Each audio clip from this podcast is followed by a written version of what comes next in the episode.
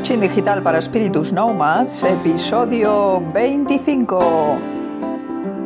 Bienvenidos y bienvenidas a Coaching Digital para Espíritus Nomads, el podcast en el que descubrimos el cómo, el por qué y el para qué de la comunicación en Internet y de las tecnologías digitales.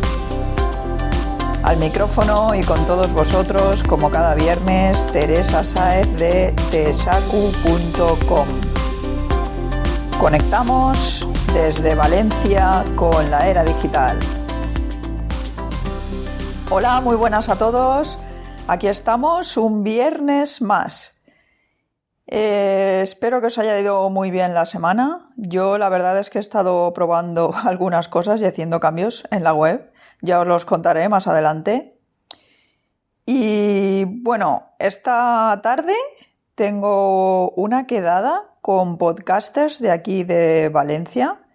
Eh, si alguno me está escuchando desde aquí, os mando un saludo, nos vemos después. Es la primera Pod Night que se organiza aquí en Valencia y, y bueno, pues nos vamos a desvirtualizar un montón de gente que, que la verdad es que ya hay ganas de desvirtualizar. Algunos, algunos sí que lo conozco por, por otros temas, ¿no? Que aparte de hacer podcast se dedican a otras cosas, bien WordPress, bien cualquier cosa, y hemos coincidido en algún lugar, pero, pero a la mayoría no los conozco y los voy a desvirtualizar hoy. Entonces, bueno, a ver la que liamos. Y después de este así inciso de contaros un poco mi vida y lo que voy a hacer hoy, eh, quiero presentaros el tema de hoy que no es otro que el por qué y cómo lanzar un podcast. Este es un programa que llevaba tiempo queriendo hacer o escribir un post en el blog así más dedicado a esto. Y, bueno, me ha parecido que esta semana tocaba y además coincidiendo con esto de la quedada pods, pues perfecto. Eh, lo primero que os quiero explicar para los que no sepáis eh, lo que es un RSS o feed RSS, que no hay que confundir esto con las siglas RRSS, que son de, redes sociales, ¿no? Significa. Esto es solo una R y dos S. ¿Qué significa esto? Pues bueno, ya sé que los más técnicos se me echarán al cuello a lo mejor, pero os lo voy a definir de una manera muy simple. El RSS es la tecnología que permite que alguien sea avisado de que hay nuevo contenido de su interés. ¿Cómo es esto? Pues en el caso de un podcast, cuando, cuando suscribís a, a él, ¿no? Lo que estáis haciendo precisamente es suscribiros a su feed RSS. Y esto es la tecnología que se encarga de avisarte o de avisaros o de avisarnos cada vez que hay un nuevo episodio disponible para ser descargado y escuchado. Porque claro, imaginaros lo que tendría que ser si yo quisiera seguir un podcast y cada vez tuviese que estar entrando al sitio en cuestión donde lo alojasen para ver si había algo nuevo o no. Como podréis comprender, la fidelidad hacia ese podcast eh, sería muy, muy, muy reducida, ¿vale?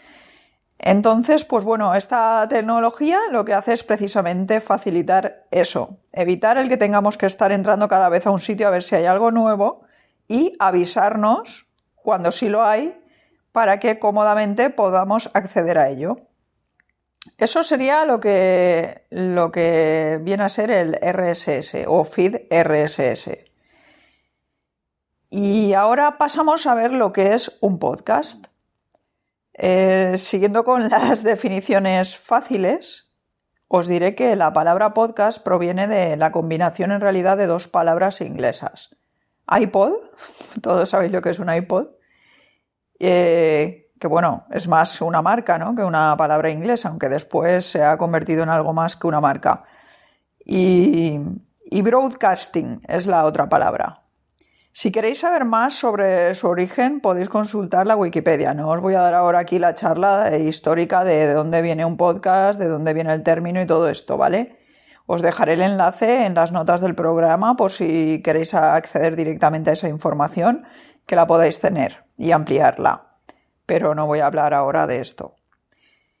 En la práctica, eh, un podcast viene a ser un programa grabado que está disponible en Internet para que la gente pueda escucharlo cuando quiera.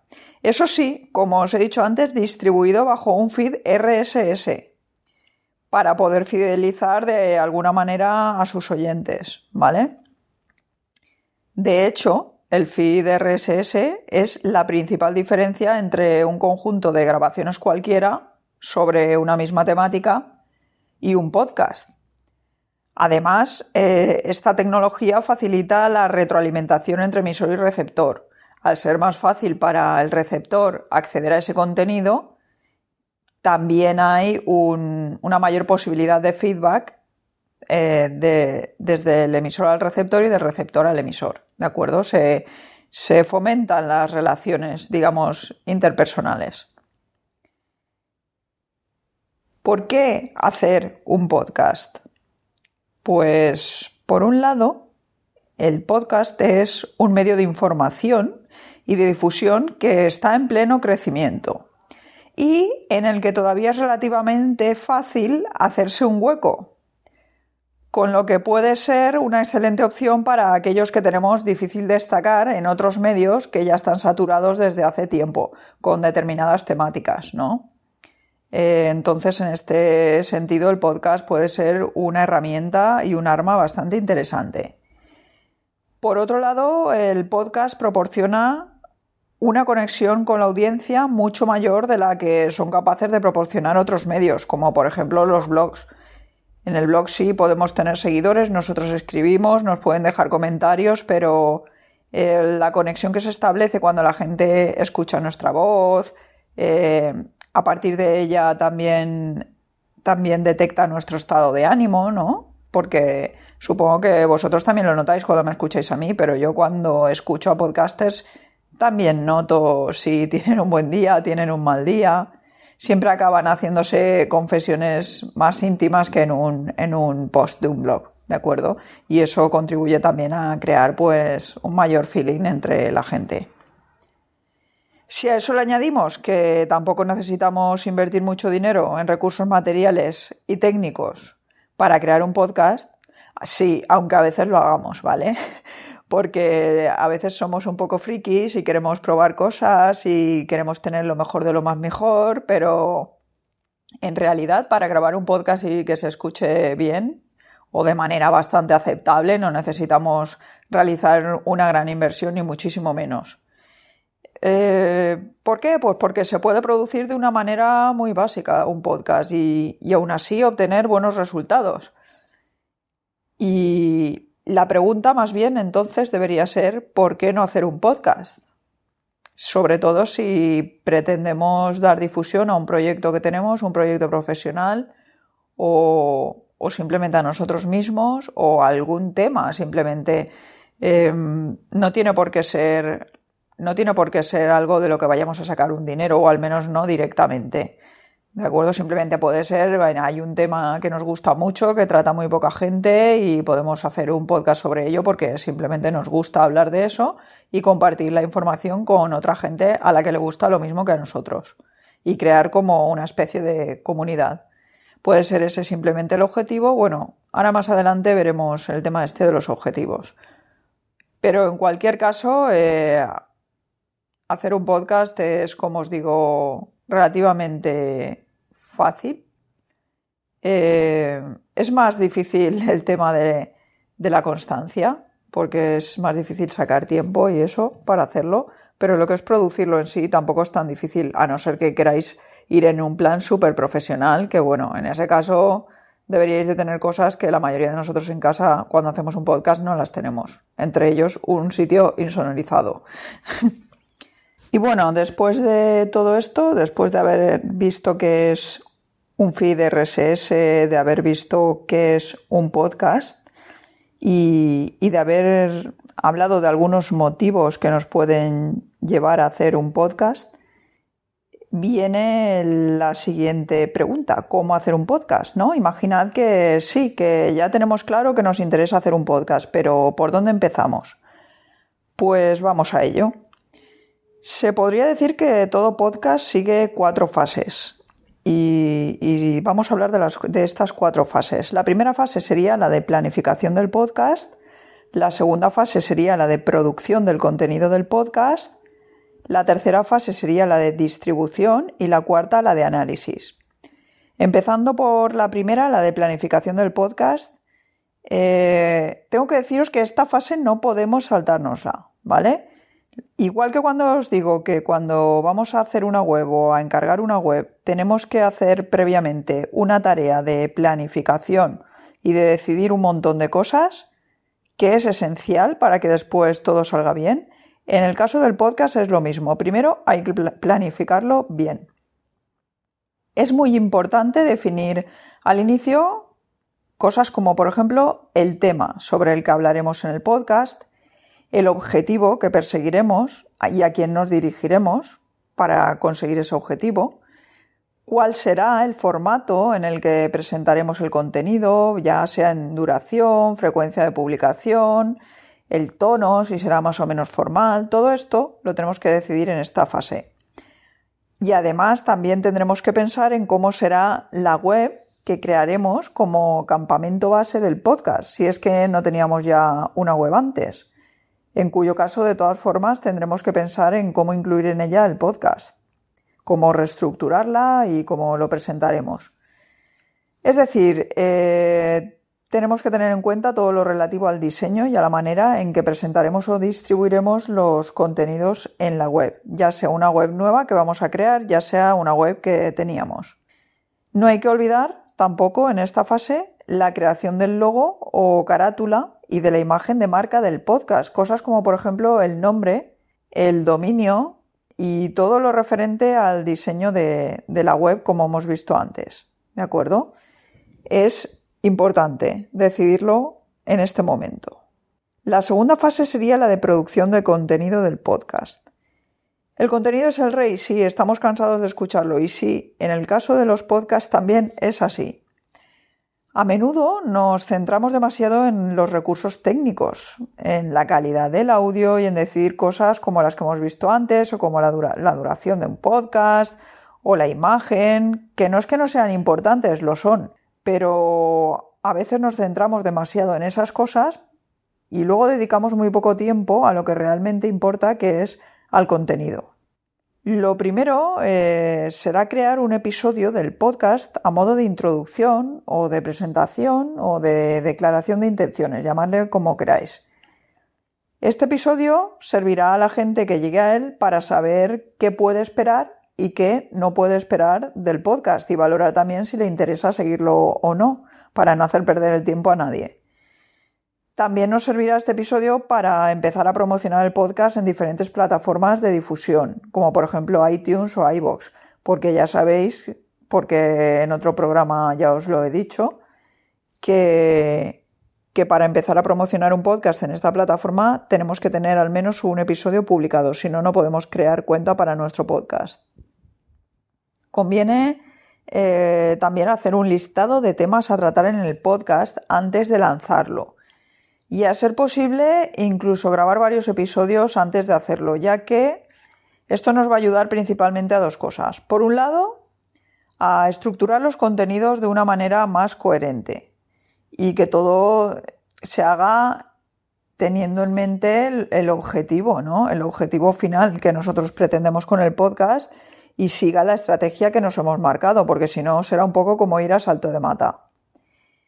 Y por otro lado, eh, también nos va a servir para ir más relajados y no tener que preocuparnos si en algún momento nos surge un imprevisto y no podemos grabar. Y esto ya sabéis que yo no lo, yo no lo hice así, porque empecé así el podcast un poco como diciendo, bueno, voy a empezar a ver qué tal, no sé si voy a seguir mucho o poco o no sé, según me vaya pareciendo. Y claro, empecé así, no tengo ese colchón de episodios grabados, los voy grabando cada semana y la verdad es que ya sabéis que alguna semana he tenido algún problemilla porque, claro, eh, se me ha juntado mucha faena y bueno, siempre he sacado el podcast, pero pueden surgir imprevistos que te complican la vida y al final te acabas agobiando haciendo una cosa que realmente es que te gusta, pero en determinados momentos te estresa por esta falta de planificación en un principio y te acabas agobiando. Eh, sin ir más lejos, pues bueno, hace dos semanas o así, las últimas dos semanas, la semana pasada no, las dos anteriores, Tuve un problemilla con la plataforma de Spreaker porque habían cambiado unas cosas y a la hora de publicar el podcast, eh, no en la misma plataforma, que ahí no hubo problema ninguno, se, se publicó igual a la misma hora, pero a la hora de publicarlo en el blog sí que tuve algún problemilla que ya os contaré en el episodio dedicado a, daros cuentas de, mi actividad podcastera. Entonces, pues bueno, si todo esto yo lo hubiese, hubiese tenido un colchón ahí de episodios, no me hubiese tenido que preocupar y no hubiese tenido que, que ir de culo esas veces para poder sacar el podcast y no fallar a la cita. Em, más cositas. Aparte del listado de temas a tratar que ya hemos visto, también conviene eh, tener una especie de cuña publicitaria de nuestro podcast. Por si tenemos la opción de que nos la difundan en otros podcasts o incluso para difundirla nosotros en redes sociales, ¿por qué no? A la hora de grabar los episodios, conviene contar con un guion que deberemos crear previamente y que puede ser más o menos redactado dependiendo de la pericia que tengamos a la hora de hablar delante del micrófono y del grado de improvisación que queramos o que seamos capaces de asumir. Ya os he dicho en otras ocasiones que yo al principio lo redactaba absolutamente todo. Conforme he ido avanzando en esto del podcast, cada vez eh, redacto menos y hago más tipo guion. Aunque sí que es cierto que sigo redactando bastante porque, claro, luego publico el post en el blog. Y al principio no tenía muy claro cómo hacerlo, si, publicar solo una especie de esquema o todo más redactado, pero bueno, sabéis que para el posicionamiento, para el posicionamiento web, para el SEO, es importante que, que trabajemos las palabras clave y que los posts tengan determinada extensión. Entonces, pues me ha tocado redactar más de lo que yo pensaba en un principio. También es buena idea crear una intro y un final de podcast, más o menos fijos con una sintonía y con un mensaje que llegue a resultar familiar a la gente que escucha el podcast. Eh, porque de alguna manera esto también le sirve para identificarlo y, es, alguna, es una forma de fidelizar. Yo eh, tengo una intro y un final de podcast más o menos preestablecido, no lo tengo grabado, o sea, cada vez lo hago y esto es una de las cosas que quería haber hecho este verano, pero que por montar la otra plataforma que os dije que monté, en la que invertí todo el verano, eh, no pude dedicar el tiempo que quería a esto. Y bueno, porque si al final tenemos que repetir la intro y el final, casi mejor que tenerlo grabado y luego nos ahorramos el tener que estar editando más de la cuenta, sobre todo cuando tienes que meter música, como hago yo al principio y al final, y que yo no soy experta en edición de audio. Entonces, ni la mayoría de podcasters lo, lo son, ¿no? Entonces, pues el tener esto preparado te hace que te centras, haces la faena bien una vez y ya la tienes para siempre o por lo menos para una buena temporada hasta que lo cambies. La tercera fase, que sería la distribución, eh, pues es en la que nos centramos para llegar a la audiencia. En esta fase es eso lo que pensamos, cómo llegar a la audiencia y qué infraestructura necesitaremos para conseguirlo. Esta infraestructura la componen básicamente un sitio web, un alojamiento para los archivos de audio que crearemos, que es preferible que sea independiente del alojamiento de nuestra web, y un feed RSS como hemos visto antes. Esas tres cosas serían básicamente la infraestructura que necesitaríamos para distribuir nuestro, nuestro podcast. Eh, aparte, claro, de las plataformas que hemos comentado antes, que nos ayudan a, promocionarla, como iTunes, iBox y Spreaker o la que sea. La cuarta fase sería la de análisis. Analizar lo que hacemos es siempre importante para saber si la cosa funciona o no y en función de eso hacer los cambios que sean necesarios y tomar decisiones. Esto siempre en todo lo que hagamos. Y en el caso de los podcasts, los podcasts no iba a ser menos. Así que hoy por hoy la verdad es que las herramientas que existen para analizar el comportamiento de la audiencia de manera objetiva en esto del audio y del podcasting todavía están muy verdes.